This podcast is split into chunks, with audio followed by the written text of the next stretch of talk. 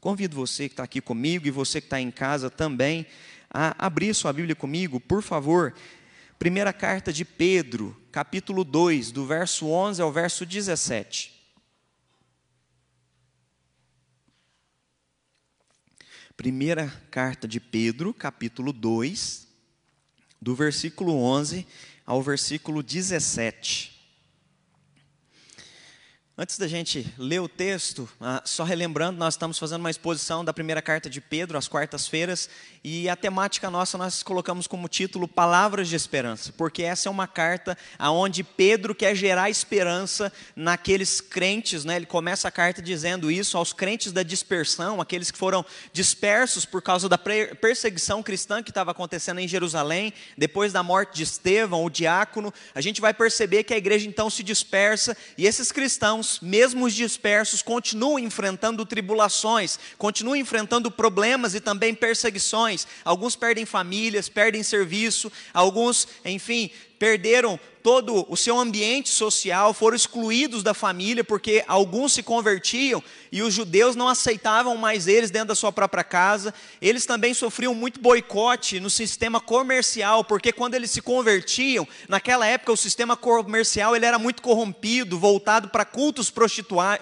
prostituais. Então, quando alguém se convertia, ele rompia com o sistema, um sistema que era sujo, um sistema de imoralidade. E ao romper com esse sistema, isso trazia implicações para a vida dessa pessoa. E então ela sofria com várias implicações de andar com Cristo Jesus. Então é nesse intuito que Pedro escreve a carta para gerar esperança.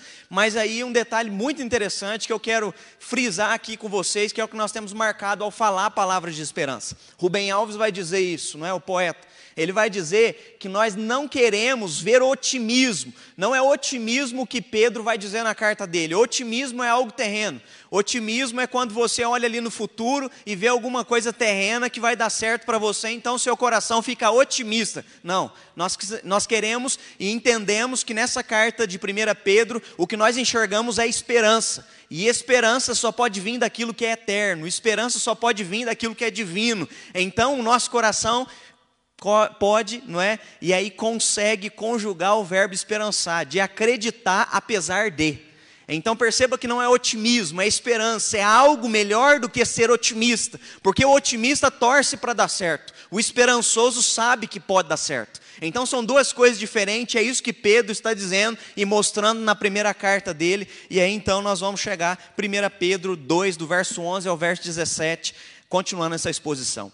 Amados, exorto-vos como peregrinos e forasteiros que sois, a vos absterdes das paixões carnais, que fazem guerra contra a alma mantendo exemplar o vosso procedimento no meio dos gentios, para que naquilo que falam contra vós outros, como de malfeitores, observando-vos em vossas boas obras, glorifiquem a Deus no dia da visitação. Sujeitai-vos a toda instituição humana, por causa do Senhor, quer seja o rei como soberano, quer as autoridades como enviadas por ele tanto para castigo dos malfeitores, como para louvor dos que praticam o bem.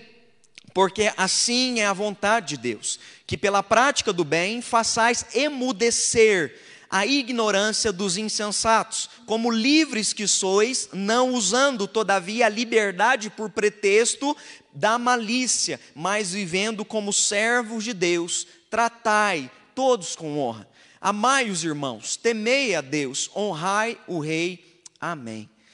Ah, recapitulando, então, Pedro falou sobre a alegria de uma nova identidade. Ele nos lembra que nós fomos eleitos, que nós fomos eleitos segundo a presciência de Deus também, para a santificação no Espírito Santo e para viver debaixo da aspersão do sangue de Jesus Cristo na sua obediência. A gente conversou sobre a esperança de uma nova vida, da regeneração, não sei se vocês se lembram, do reset, do recomeçar, de uma nova possibilidade de vida em Cristo Jesus. É isso que significa a morte e a ressurreição de Jesus, é reinício, é atualização de sistema é deixar o velho e começar algo novo. É isso que Cristo faz conosco, nos torna uma nova criatura. A esperança na ressurreição se deve a isso, a uma nova vida, a novidade de vida. O Tiago também ministrou um pouco semana passada sobre o crescer, o desenvolvimento da nossa salvação mediante a nossa santificação.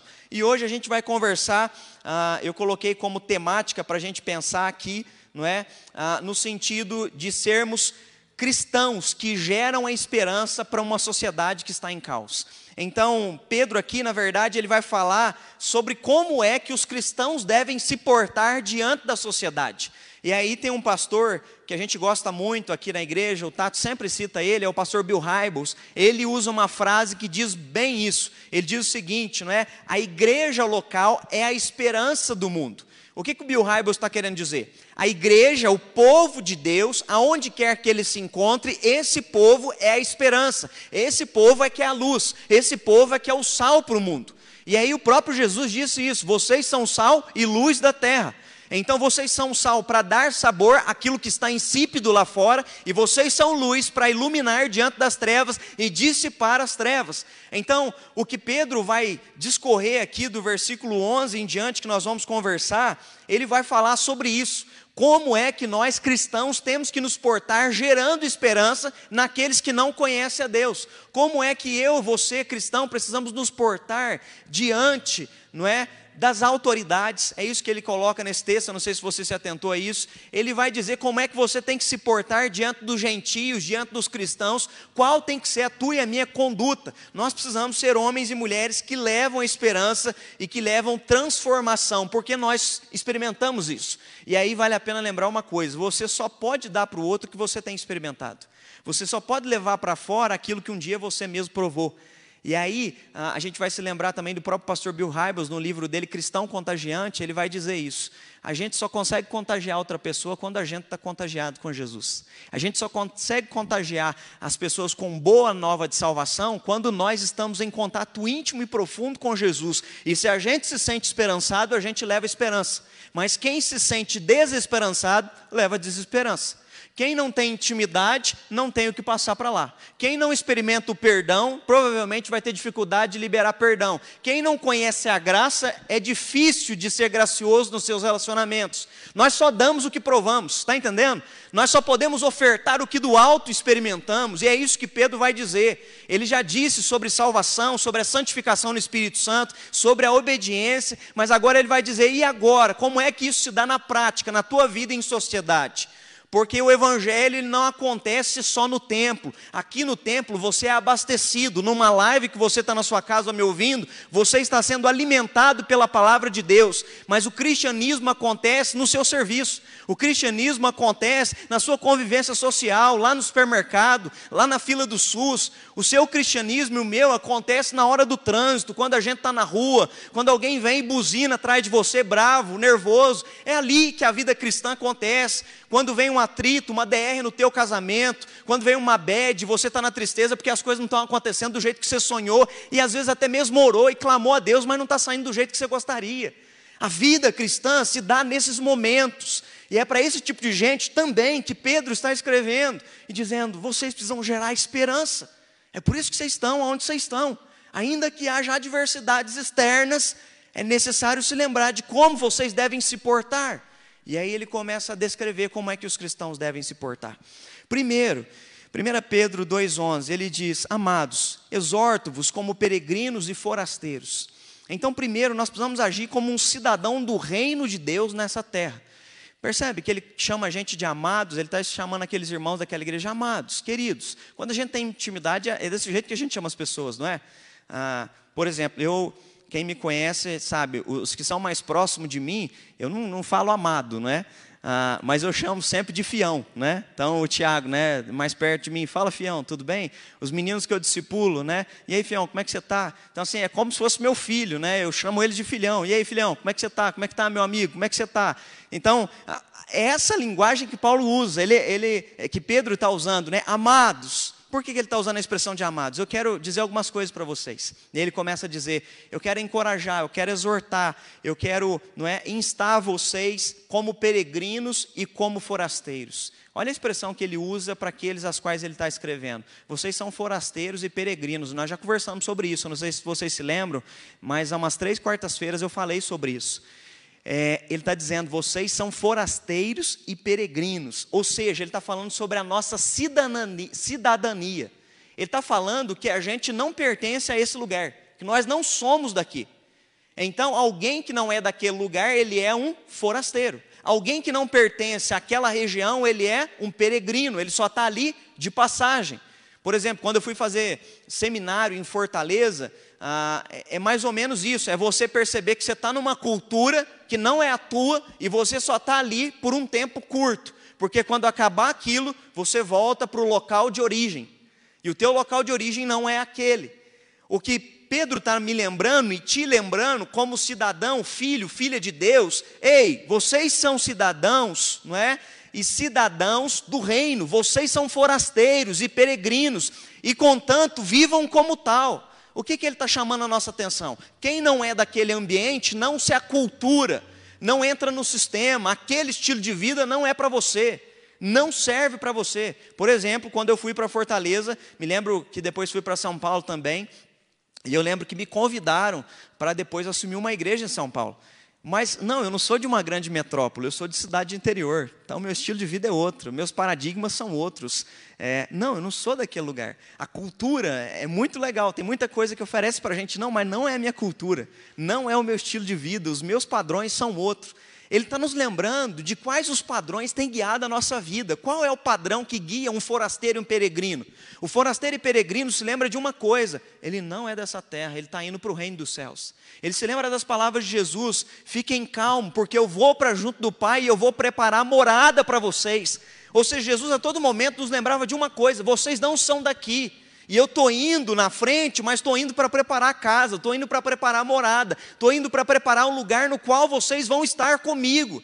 Lembra quando o ladrão da cruz morre com Jesus? O que, que Jesus diz para ele? Hoje mesmo estarás comigo no meu paraíso. Ou seja, existe um outro lugar depois dessa vida. Essa vida é peregrina, ela é terrena, ela é passageira, ela é limitada. E eu e você não podemos nos apegar nas coisas daqui. O grande problema quando a vida se torna pesada, a ponto da gente não aguentar a existência, sabe o que, que é? É que a gente acha que a vida só se limita a isso daqui. Quando você acha que a vida só se limita a trabalhar, a ganhar dinheiro, a correr atrás das coisas, usar as coisas, comer as coisas e viver só para essas coisas, você chega à mesma conclusão que chegou a Salomão. É como correr atrás do vento, porque essa vida terrena é vaidade. Essa vida terrena, o teu maior esforço, e é interessante porque a expressão vaidade é bafo. Já viu o bafo? Você sopra o bafo, o bafo é aquele, não é nem sopro, né? É só um hálito. E dali a pouco ele já desaparece. O que Salomão diz é que os teus maiores e os meus maiores esforços são nessa vida terrena como um bafo. Desaparece rapidinho. O significado se perde logo. É isso que ele está chamando a atenção. Então, como é que cristãos, forasteiros e peregrinos precisam viver? Ele vai continuar dizendo como é que nós precisamos pensar em como é que nós temos que viver. Ele vai dizer: Amados, exorto-vos, como peregrinos e forasteiros, a vos absterdes das paixões carnais. Então, se vocês querem gerar esperança, vocês precisam se abster das paixões carnais. E aí, quando vem à sua mente paixões carnais, o que é que você pensa? A gente às vezes só associa paixões carnais com problemas ah, relacionados à sexualidade. A gente acha que paixão carnal é um problema na área sexual. Não, paixões carnais são diversas áreas pecaminosas na tua e na minha vida. A questão paixão carnal é instinto pecaminoso que eu e você temos em diversas áreas. E aí, se você depois procurar ler Gálatas capítulo 5, versículo 19 a 21, o apóstolo Paulo vai enumerar vários pecados que são obras da carne. Ou seja, são frutos de paixões e instintos carnais que eu e você temos a tendência de cometer esses pecados. E aí eu quero só ler para você quais pecados são esses, para você se atentar a quais paixões carnais você precisa fugir, precisa correr, precisa se abster, não ter isso na tua vida. Prostituição, impureza e lascívia. O que, que ele está falando primeiro? Pecados na área sexual. Tenha santidade na tua vida sexual, tenha santidade com os teus olhos, com os teus pensamentos, tenha santidade, né? Se mantendo puro. Depois ele vai dizer: Olha outro pecado de obra carnal, idolatria, feitiçaria, são pecados cometidos na área religiosa. E aí, infelizmente, tem gente que frequenta a igreja, mas ainda assim é idólatra. Porque a idolatria não está num ídolo na parede, mas às vezes é idolatrar o próprio dinheiro, o próprio carro, o marido, a esposa, idolatrar uma pessoa. A idolatria ela acontece na vida religiosa. Aqui a gente tem feitiçaria. Feitiçaria é quando você se apega a um amuleto, alguma coisa, Não, pastor, eu preciso que o senhor me dê alguma coisa ungida aí, e aí vai transformar minha casa. Não, nós não precisamos de uma coisa, nós precisamos de Deus. Nós não colocamos nossa fé em coisas, nós colocamos a nossa fé naquele que tem o poder para transformar as coisas. As coisas não têm poder nenhum. É Deus que tem poder sobre todas as coisas. Aí ele vai continuar dizendo sobre outros pecados, paixões carnais. Ele vai dizer ciúme, ira e inveja, ou seja, problemas emocionais. Toma cuidado, porque você tem, tem emoções doentes. Você inveja o que o outro tem. Você normalmente fica com raiva e se você não cuidar da tua ira, ela se transforma em raiz de amargura e depois vira ódio, a ponto de você desejar nem encontrar mais com a pessoa. E aí nós estamos numa cultura, daqui a pouco eu vou falar sobre isso, que é a cultura do cancelamento. Quando a raiva vem, eu cancelo o outro, eu bloqueio o outro, porque eu deixo a ira transformar em amargura a ponto de odiar e dizer: para mim morreu fulano. Pronto. Se para você morreu fulano, Jesus vai dizer isso nos evangelhos de Mateus, capítulo 5, no Sermão da Montanha, que nós não matamos só fisicamente. Se há uma intenção de ódio no nosso coração, nós já matamos a pessoa dentro do nosso coração. Às vezes, o velório, o túmulo, não é lá, no cemitério, mas é dentro de nós. Quando a gente diz, eu não, não quero mais te ver, eu estou, infelizmente, sendo dominado por uma emoção carnal, por uma paixão carnal. Outras paixões carnais que Paulo vai dizer inimizade, porfia, discórdia, facção, o que, que é isso? Problemas relacionais. Como é que estão os teus relacionamentos? Se abstenham de qualquer problema na vida relacional, porfia, divisão, fofoquinha, ficar lá falando mal. Não, não façam isso. Para que vocês possam gerar esperança na sociedade, vocês têm que ser diferente deles. Vocês têm que caminhar como forasteiro. Eles precisam olhar para vocês e falar: Mas vocês não são daqui. Por que, que vocês agem diferente? Por que, que enquanto todo mundo é olho por olho, vocês é amor, vocês viram a face, vocês oram pelos que perseguem vocês, vocês são peregrinos, da onde é que vocês vieram? Que povo diferente, está entendendo? É isso que ele está dizendo. Ei, se lembre de quem vocês são, não fiquem vivendo a vida de vocês como os de lá fora vivem, não fiquem vivendo e conduzindo a caminhada cristã de vocês como todos vivem no pecado, caminhando para o pecado, porque vocês não são daqui. E aí Paulo continua dizendo quais são as outras áreas: bebedice, glutonaria. Olha, agora vai pecados de excesso. Todo excesso é pecado, sabia, querido? Comer demais é pecado também. Beber demais, pecado. E aí, você pode ir para outras áreas que é pecado. Ficar maratonando. Tem gente que passa a semana inteira maratonando 15 séries da Netflix e não lê a Bíblia. Pecado, querido. Virou idolatria. Está entendendo? A gente não se liga no nível do problema da excessividade. Tudo em excesso é pecado, tudo. É por isso, então, que Paulo vai dizer que nós precisamos desenvolver domínio próprio, controle. Eu posso, mas não posso ser viciado, porque qualquer coisa que se torna um vício vira pecado. E se já está te dominando, pronto, você já está viciado e amarrado. E aí é algo que nós precisamos nos atentar. Percebe como são várias as áreas de paixões carnais? Então, só te lembrando, são cinco áreas: sexual, religiosa, emocional, relacional e pecados de excesso, consumismo. São vários os pecados que nós cometemos. Então se abstenham e vivam como forasteiros. Se abstenham dessas paixões carnais. E aí Pedro vai dizer: quando você se abstém, como é que crente tem que viver nessa sociedade? Versículo 12 mantendo exemplar o vosso procedimento por meio dos gentios, no meio dos gentios, para que naquilo que falam contra vós outros dos malfeitores, observando-vos em vossas boas obras, glorifiquem a Deus no dia da vossa visitação. Olha o que, que Pedro vai dizer. Querido, além de se abster das coisas erradas, você tem que no teu procedimento, no meio dos gentios, quem são os gentios? Os não cristãos no meio dos gentios, daqueles que não conhecem a Jesus, o teu procedimento tem que ser diferente. Você tem que fazer a diferença. E aí, olha o que, que ele diz: para que naquilo que falam mal de vós outros, os malfeitores, por quê? Se tem uma coisa que não crente faz, é falar mal de crente. E se tem uma coisa que o não crente está esperando, é ver se você vive o que você prega. Para ele, não interessa você chegar com um sorrisinho bonitinho e chegar lá, não é com um folhetinho da Igreja Presbiteriana Independente de Alfenas. Olha o folhetinho, vá na minha igreja, assista a minha live. Bauman, um sociólogo, vai dizer isso. Na nossa cultura, as pessoas não escutam mais com os ouvidos, elas escutam com os olhos. As pessoas não estão escutando o que você está falando com os ouvidos, elas estão escutando e olhando para a tua vida se o que você prega é verdade, o que você vive. E o que Pedro está dizendo é isso queridos, que no meio dos gentios o vosso procedimento seja diferente. E aí ele vai concluir: olha, a ponto da observação deles nas vossas boas obras glorificarem a Deus que está nos céus. Quando os não crentes olharem para vocês, eles vão perceber que vocês são diferentes.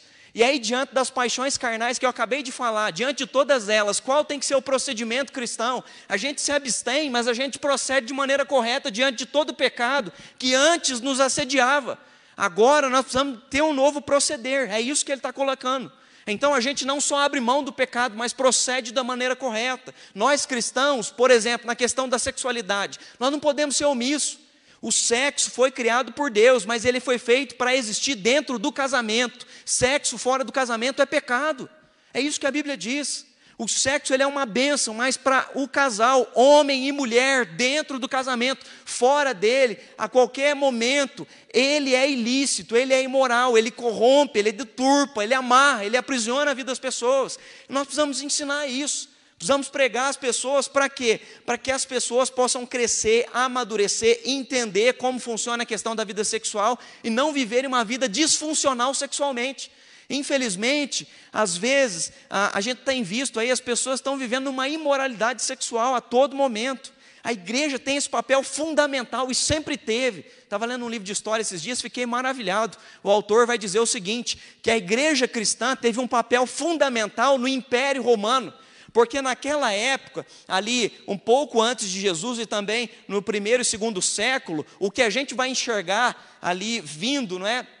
No meio daquele panteísmo grego, e a gente vai ver também no meio ali ah, das Olimpíadas acontecendo uma grande urgia sexual. O que a gente vai ver é uma grande depravação. Eu falei para vocês, o comércio para selar um negócio era feito com sacerdotisas prostituais. Então, infelizmente, a deturpação sexual naqueles primeiros séculos era horrível. E quem é que chega e começa a estabelecer um padrão de casamento, sexo dentro do casamento, para glorificar e para honrar a Deus? Quem é que transforma esse sistema cultural corrompido, mundano no caos? A igreja. É aí então que começa a se ter estruturado na mente casamento, homem e mulher. O sexo foi feito para dentro do casamento. Ele é honroso.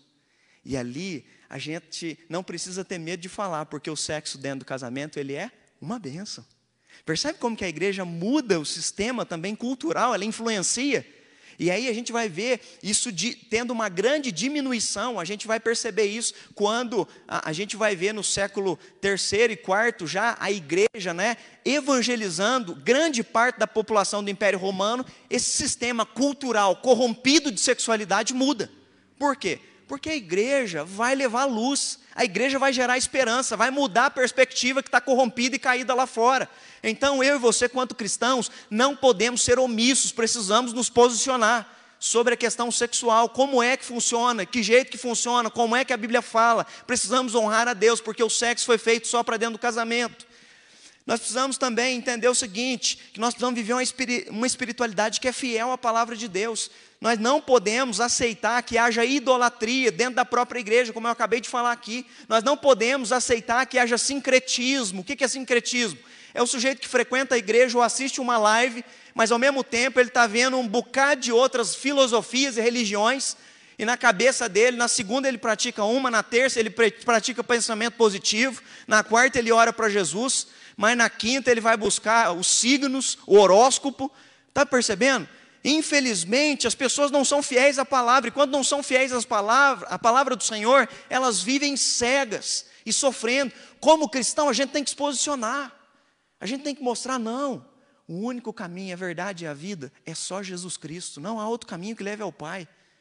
Me lembro de uma moça, assim como hoje, nós estávamos num momento de oração na igreja, a gente foi orar, e quando a gente foi orar, ela caiu oprimida na frente da igreja. Eu lembro que eu tinha batizado ela. E aí então eu chamei ela, questionando ela, falei, mas, irmã, até onde eu sei da sua vida estava tudo bem, você estava vivendo em acordo, bom testemunho, o que é que aconteceu? Eu percebi que ela estava oprimida espiritualmente, eram demônios que estavam oprimindo aquela mulher. E eu questionei ela o que estava acontecendo. E aí eu falei, o que, que a senhora tem feito? Eu falei, a senhora está buscando outra coisa que não seja Jesus? E ela falou, eu estou buscando cartomantes. Eu estou buscando gente para ler a minha mão. Eu falei, irmã, Jesus é o único caminho, é, é porta estreita. Aquele que vem até ele nega a si mesmo, toma sua cruz e siga ele. Se a senhora ficar nesse leque, nesse panteísmo, nesse sincretismo, é por isso que a senhora vai viver oprimida, sofrendo, angustiada, porque a senhora não entendeu que só Jesus Cristo pode responder suas orações, que só Jesus pode cuidar do teu futuro. A senhora não precisa de ninguém ler sua mão, porque tua, o teu futuro está nas mãos de Jesus Cristo. Está entendendo? Quando a gente não tem uma relação íntima de confiança e de entrega total a esse evangelho, a gente vive perdido. Não, eu vou assistir um programa aqui de autoajuda, não vai falar um sujeito ali que é um grande. Não, nós não precisamos. Nós temos uma fonte da vida. Nós temos uma fonte de água viva, nós temos uma fonte de alimento, que é o Senhor Jesus Cristo. Nós temos sabedoria do alto. Tiago vai dizer: falta sabedoria em alguma área da tua vida, então peça a Deus que Ele dá deliberadamente a quem pedir a Ele. Nós temos de Deus. Grande, o grande detalhe é que às vezes a gente não se mantém fiel, e é isso que Pedro está dizendo, para a gente se manter fiel. Nós cristãos também, não é? Precisamos nos manter emocionalmente saudáveis diante do mundo. É isso que ele está dizendo. Você se abstém da sua paixão carnal e lá fora tenha bom procedimento na sua vida emocional. Seja saudável emocionalmente. O que é ser saudável emocionalmente? Lembra que eu falei aqui? Pecados emocionais? Eu falei ira, é, ódio, inveja, amargura. O cristão lá fora tem que se portar de maneira diferente. A nossa conduta lá fora tem que ser de maneira a ponto que as pessoas possam olhar para nós e ver Jesus Cristo através da nossa conduta. Elas possam perceber que nós não somos irados como eles são. Eles precisam olhar para nós e perceber que a ira até vem, mas a gente tem domínio próprio. O sentimento de raiva até surge, mas a gente se controla. A gente até fica indignado diante do erro, mas a gente não sai por aí falando palavrão. A gente pode até ver as coisas fora do controle, mas a gente sabe aonde buscar e aonde a gente clama, porque Deus tem controle sobre todas as coisas. A gente não se desespera. Então, o meu e o teu portar lá fora tem que ser de tal maneira, tão digno diante dos gentios, que ao, ao olharem para nós, eles digam: esse povo anda com Deus. Louvado seja o nome de Deus. Está entendendo? É isso que ele está dizendo. Vivam de maneira diferente, porque aí vocês vão gerar esperança neles. Mais do que ficar só pregando, mais do que ficar só convidando para ir para a igreja, viva o que você prega. Porque quando você vive o que você prega, eles olham para as tuas obras. E aí, ó, presta atenção, eles não ouvem a tua mensagem, não é isso que eu estou dizendo. Eles olham para as tuas obras, o que você faz. Eles estão olhando para o que fazemos e não para o que pregamos. As pessoas estão assistindo aqui, o que importa para elas é que quando acaba a live, se eu desço do púlpito e vou viver o que eu prego. Não interessa o que eu expus aqui num bom sermão expositivo, não interessa. O que interessa é se eu encarno a palavra que eu prego. É isso que no final faz toda a diferença. Se o Deus ao qual eu acredito, eu honro Ele, sigo os princípios e valores da pátria celestial, porque não sou daqui, sou de lá. Então eu vivo lá eu já vivo com os princípios de lá, vivendo aqui e guiando a minha vida aqui, até me encontrar com Ele lá. É assim que se dá a nossa caminhada. Nós não somos também dos que bloqueiam. Aí um outro detalhe: hoje em dia, quem está brigado, quem está nervoso com alguém, não é? A primeira coisa que faz é bloquear. É a cultura do cancelamento, é o que mais a gente está ouvindo falar nos últimos dias vou cancelar fulano, vou bloquear fulano, ele errou, ele falhou, não, nunca mais, ele não é digno de mais nada.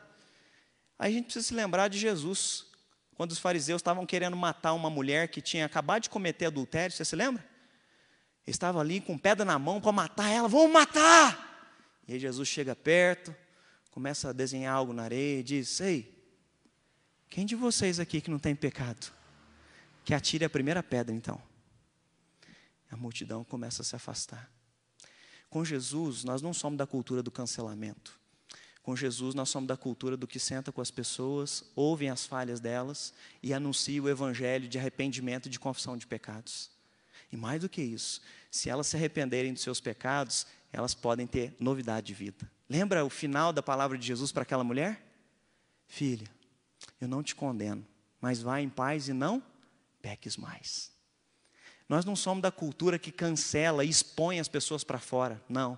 Nós somos da cultura que ora pelas pessoas se converterem e que elas voltem para a vida delas e não pequem mais em nome de Jesus. Nós somos esse povo diante dos gentios. Nós não somos do povo que sai brigando e falando mal no Facebook, no Instagram. Não. Nós somos daqueles que oram pelas pessoas ao invés de falar mal, ao invés de difamar. Nós não somos daqueles que se portam como os não cristãos se portam. Nós somos diferentes. No reino não há briga. No reino do meu pai não há isso, não há divisão. No reino de Deus, as pessoas são humildes, são mansas, são puras de coração. Não é isso que Jesus disse no Sermão do Monte? Bem-aventurados são os humildes, porque deles é o reino dos céus. Bem-aventurados são os puros de coração, porque eles verão a Deus. Nós somos esses, os do reino. Nós não somos os de lá. Nós não agimos como os de lá agem. Nós somos diferentes. Gran, o grande detalhe é se nós estamos agindo como os de lá ou se nós estamos agindo como os da pátria celeste. É isso que Pedro está dizendo. Se nós queremos gerar esperança, o nosso comportamento tem que ser diferente. O nosso comportamento tem que ser de homens e mulheres que façam a diferença. Segundo, seja um cidadão que prega e vive a esperança de Deus. Então, em nome de Jesus, se abstenha, mas prega e viva aquilo que Deus é, tem orientado a você. Versículo 13 e 14, ele fala como é que a gente deve se portar diante, não é?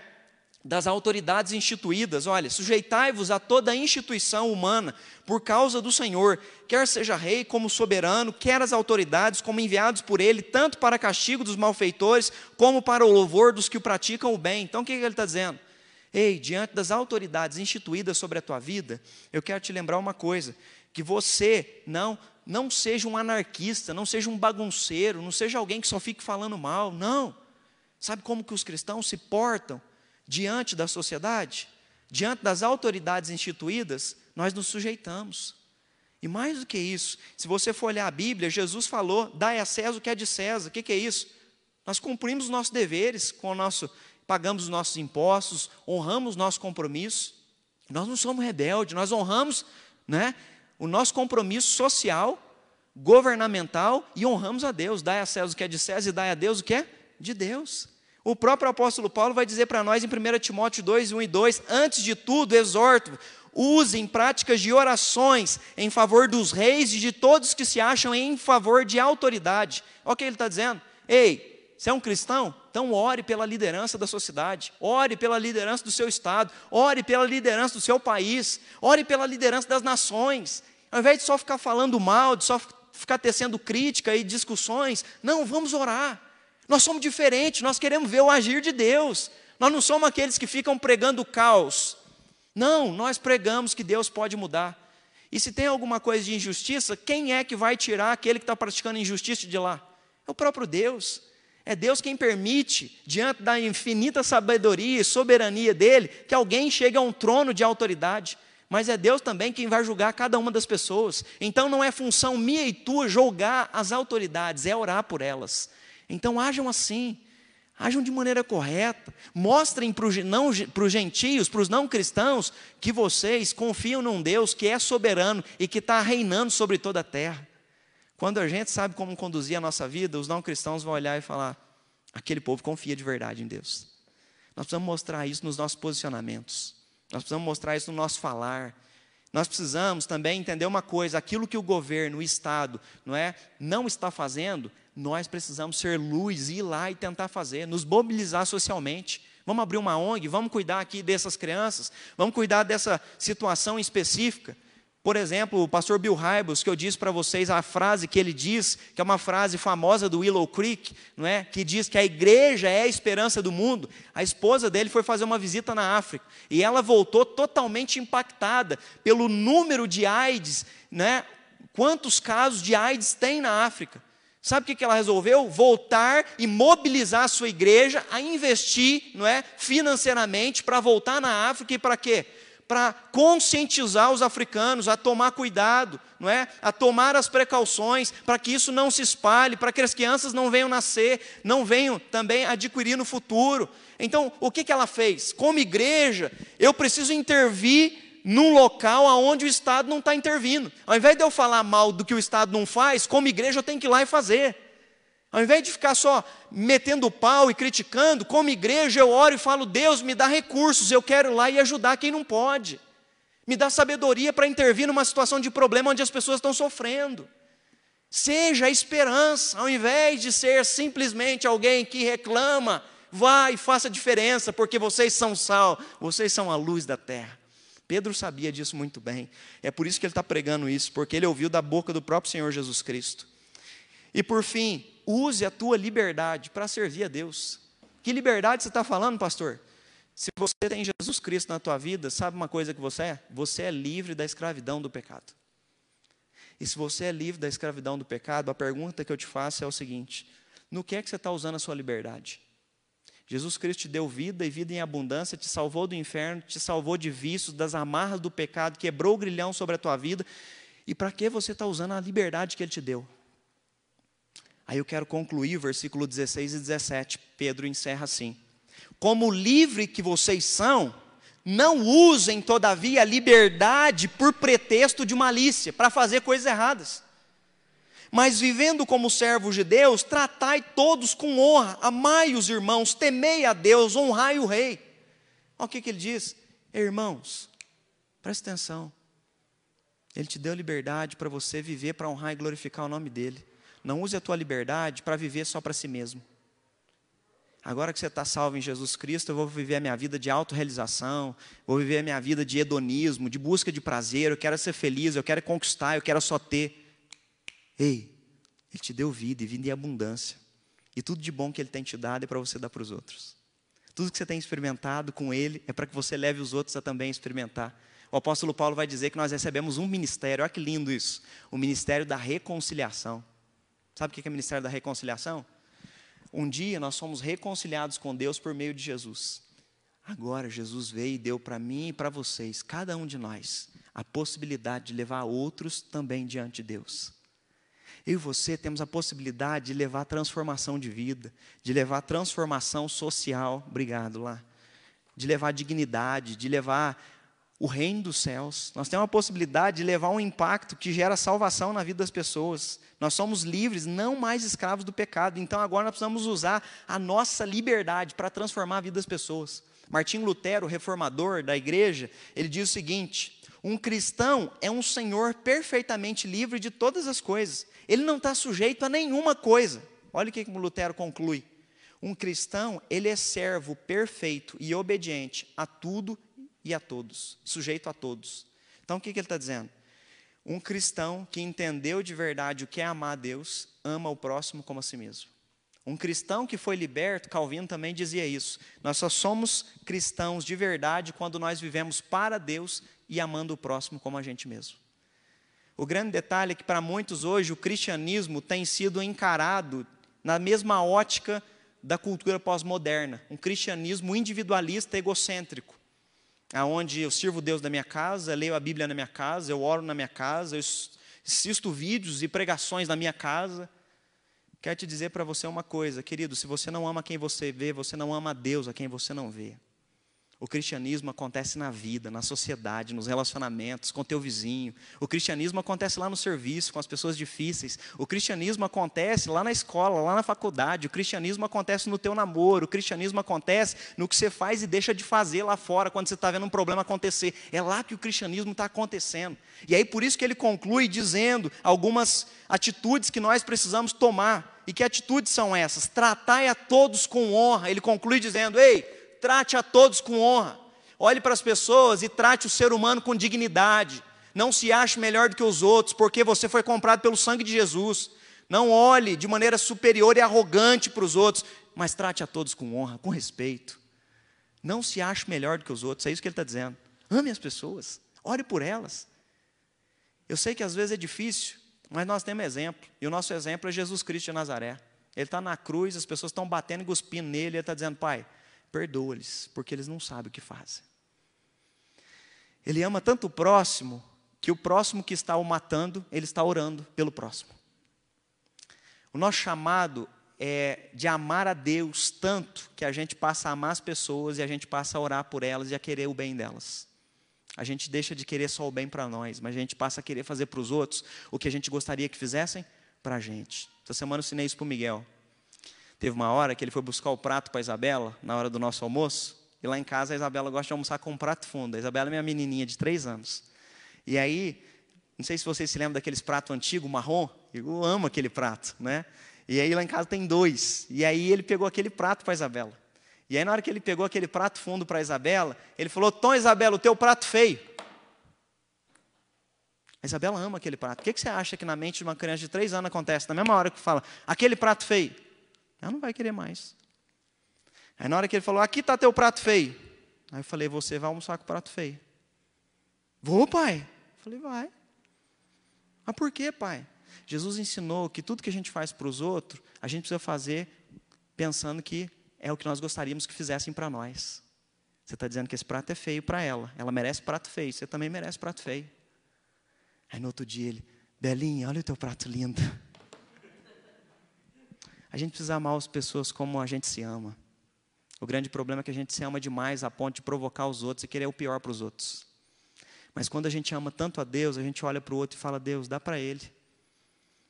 Deus abençoe a vida dele. Deus honra ele. Deus, em nome de Jesus, às vezes ele está com um problema na casa dele, é por isso que ele está agindo assim. Deus, me abençoa e me usa para ser um instrumento de bênção nas tuas mãos na vida do próximo. Tratai a todos com honra. Amai uns aos outros, ele vai dizer, amai os irmãos. A gente precisa amar uns aos outros, a gente precisa saber dos problemas uns dos outros, a gente precisa orar, caminhar junto. E ele continua dizendo, ele vai dizer, temei a Deus, temam ao Senhor. O que é temer ao Senhor? É ter medo? Não. Temer ao Senhor é ter reverência. Quando eu tenho reverência e respeito, em tudo que eu faço eu penso, eu vou estar honrando a Deus ou vou estar desagradando a Deus. Quando isso é o crivo da, do meu pensamento, das minhas ações, é por isso que a conduta muda. Porque na hora que você vai fazer alguma coisa, vem o pensamento, isso honra ou desonra a Deus? Isso é reverência. O que é que eu estou fazendo aqui diante do meu Pai? Não, isso desonra, então eu me abstenho.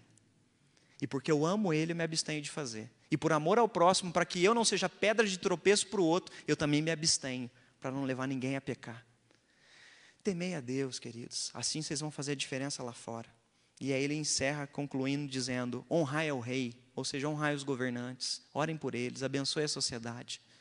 Não sejam cristãos que fiquem maldizendo a sociedade, mas sejam cristãos que oram pela sociedade na qual vocês vivem ao invés de dizer que o Brasil é um país ruim, que a gente possa profetizar que o Brasil pode ser transformado pelo sangue de Jesus. Que a gente possa profetizar e orar que Deus possa transformar a vida dos nossos governantes. Infelizmente, a marca do nosso país é da corrupção, mas que Deus possa trazer justiça e santificação e purificação sobre a liderança política, social do nosso país. Como igreja, nós precisamos orar, como igreja, nós precisamos interceder, como igreja, nós precisamos gerar, gerar esperança para a sociedade, está entendendo? É isso que Pedro está dizendo. Façam a diferença, promovam esperança na sociedade. E aí, então, a gente conclui que possamos ser cristãos que geram esperança por aqueles que estão nos criticando e olhando para a nossa vida que possamos gerar esperança, não por causa das nossas lives, não por causa daquilo que nós pregamos no culto, mas que a gente leve esperança por aquilo que a gente vive. A olharem para nós, que eles possam olhar e dizer: é possível viver o que é pregado lá. Eles vivem. A gente olha isso para a vida deles. Que a gente possa orar pela nossa sociedade, que a gente possa ser cristãos que clamam a Deus por uma intervenção, por um avivamento, que a gente possa orar e clamar a Deus por um movimento onde Deus possa vir e mudar o coração das pessoas, em nome de Jesus Cristo. Que a gente use da nossa liberdade para viver para Cristo, por meio dele e para ele, em nome de Jesus. Amém? Quero convidar você a fechar seus olhos mais uma vez, colocar o teu coração diante de Deus. Que tipo de cristão você tem sido diante dos gentios? Qual o cristianismo nós temos vivido lá fora? Você que está em casa, feche seus olhos. Em nome de Jesus, coloque em espírito de oração também. Clame a Deus que te encha com o Espírito Santo. Se você tem sofrido com alguma paixão carnal, clame ao Senhor que você possa se abster. Clame ao Senhor santidade. Clame ao Senhor que você possa alvejar suas vestes no sangue do Cordeiro e que assim você se liberte de todos os pecados, que você consiga viver tendo o fruto do Espírito Santo e as pessoas possam olhar para a tua conduta, para o teu falar, para os teus relacionamentos, para a tua vida emocional, para o teu pensar, para o teu caminhar, para o teu agir social e elas possam glorificar a Deus através das tuas boas obras, do que você faz na tua vida, de como você anda, de como você trabalha, de como você estuda, de como você se relaciona. Pai, no nome poderoso do Teu Filho Jesus Cristo, é que nós mais uma vez entramos na Tua presença e nós queremos glorificar o Teu nome, porque o Senhor nos deu esperança, mas o Senhor nos deu esperança para que nós, enquanto cristãos, possamos sair e que os nossos pés sobre os montes possam ser formosos e anunciar boas novas, que nós possamos ser homens e mulheres que saem, Deus, sobre os montes, sobre a cidade, sobre os lugares nos quais a gente vive, mora, reside, trabalha, estuda, Deus, e ali sermos homens e mulheres que praticam as boas obras, para que as pessoas, ao olharem para nós, possam glorificar o Senhor que está nos céus. Pai, em nome de Jesus Cristo, nós pedimos perdão pelos nossos pecados, pedimos perdão se porventura nós temos dado mau testemunho, pedimos perdão se porventura, Deus, às vezes a ignorância, Deus, ou às vezes alguns estão embaraçados, Deus, por alguns pecados que tenazmente têm assediado a vida deles. E eu oro clamando que o Senhor quebre todo o laço, todo o embaraço, e em nome de Jesus, Deus, que nós não vivamos sobre as paixões carnais, quebra toda a marra, Deus, e nos ajude a viver em santidade, por amor do teu nome. Em nome de Jesus, nos dá ousadia, não só para pregar, mas para viver o evangelho, ó Pai. Nós queremos ousadia e intrepidez, não só, Deus, para chamar alguém para a célula, ou para postar o nome de alguém, assistir uma live aqui com a gente. Não, Deus, nós queremos viver de tal forma que ao olharem para nós, as pessoas possam ver o Senhor em nós, ó Pai. Enche cada teu filho, cada tua filha com teu Espírito Santo e transforma, Deus, a vida deles, dia após dia, de glória em glória, a imagem e semelhança do nosso Senhor e Salvador.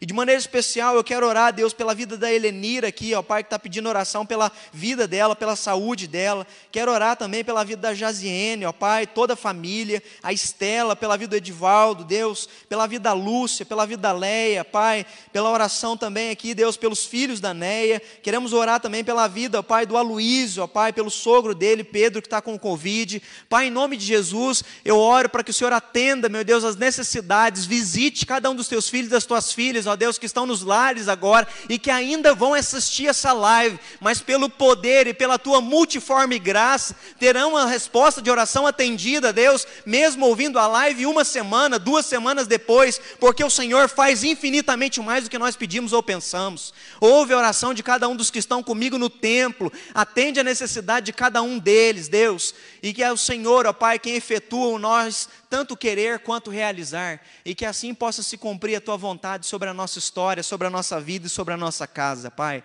Que a bênção do Deus Pai, o Todo-Poderoso, que a bênção de Cristo, o Redentor, e que as consolações do Espírito Santo sejam hoje para todo sempre sobre os filhos de Deus aqui presentes e espalhados pela face da terra, que assim seja. Amém e amém.